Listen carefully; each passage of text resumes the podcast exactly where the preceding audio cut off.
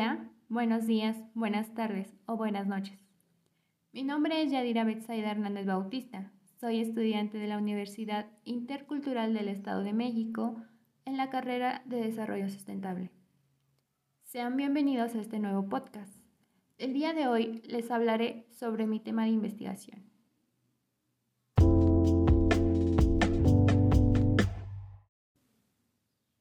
Esta primera sección quiero compartirles cómo fue que me llamó la atención el tema de los bosques, los pinos y el tema de la propagación.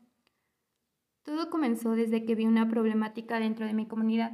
Yo soy originaria de la comunidad de San Mateo el Viejo, municipio de Temascalcingo, Estado de México. Hace tiempo un grupo de personas de aquí de donde vivo se organizó para tirar árboles, principalmente de la especie de Pinus montezumay. Esto fue para poder vender su madera a personas de pueblos vecinos, con la finalidad de obtener beneficios económicos, pero solo para ese grupo de personas, lo cual no me gustó para nada, ya que además de estar acabando con los árboles del bosque, también estaban causando problemáticas dentro del ecosistema, razón por la cual me gustaría poder hacer propagación de pinos Montezumay, tomando en cuenta la asociación que existe entre pinos y hongos ectomicorísticos para poder reforestar en un futuro no solo en mi comunidad, sino también en otros lugares. Dicho esto, me gustaría dar una pequeña pausa. En un momento regresamos.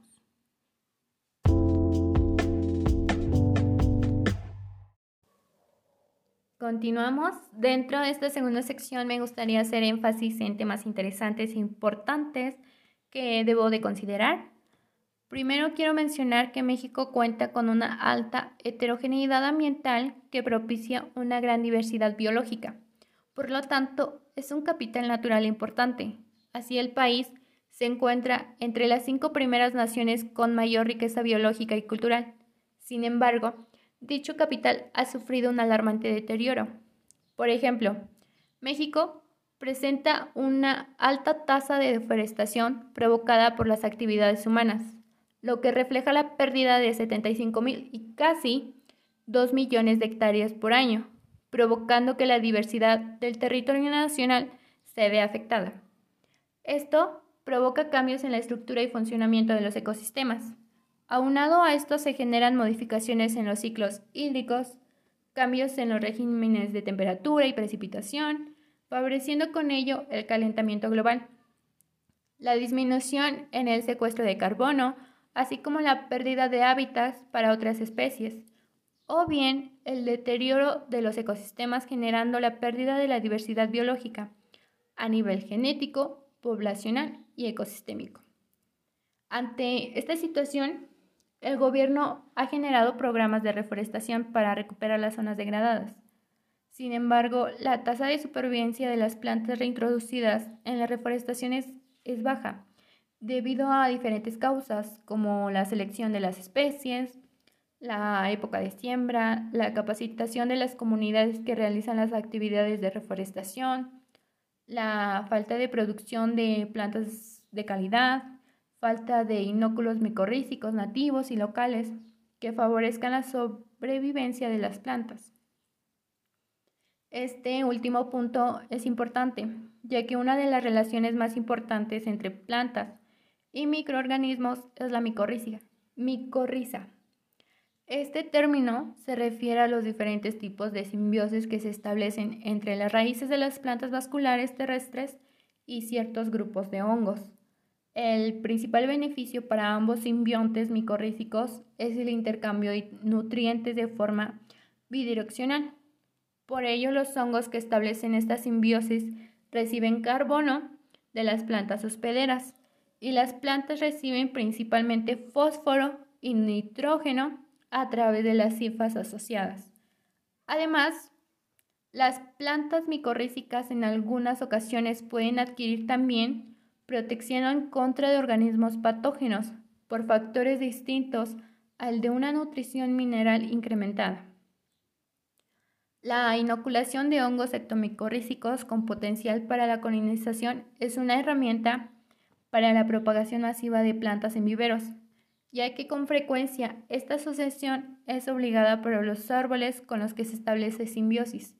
Sin embargo, Esta biotecnología no ha recibido la atención necesaria en México para generar inóculos nativos, ni se han realizado estudios sobre la compatibilidad de planta-hongo, la adaptabilidad ecológica de los hongos a diferentes sustratos, efectos benéficos para diferentes hospederos y la factibilidad de la producción del inóculo. Dicho lo anterior, me gustaría hacer nuevamente otra pausa. En un momento regresamos.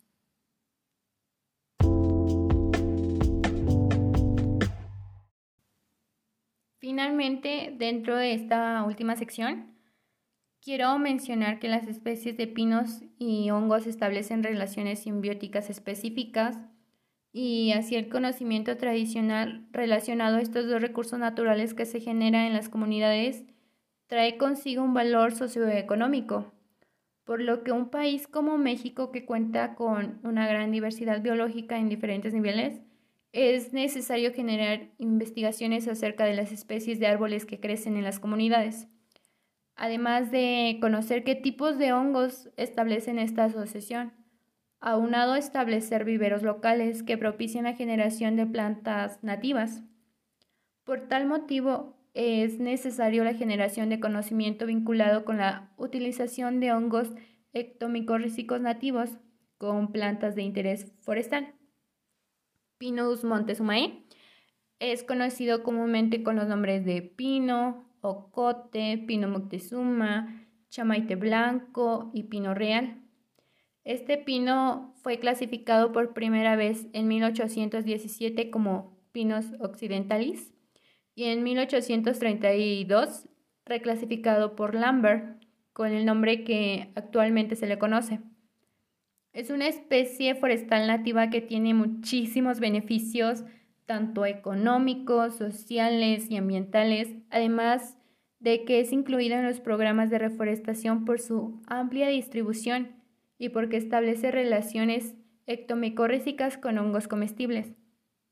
Eh, estos hongos forman parte del patrimonio biocultural, por lo que es necesario generar inóculos micorrízicos para realizar reforestaciones con estas especies, como se mencionó al inicio.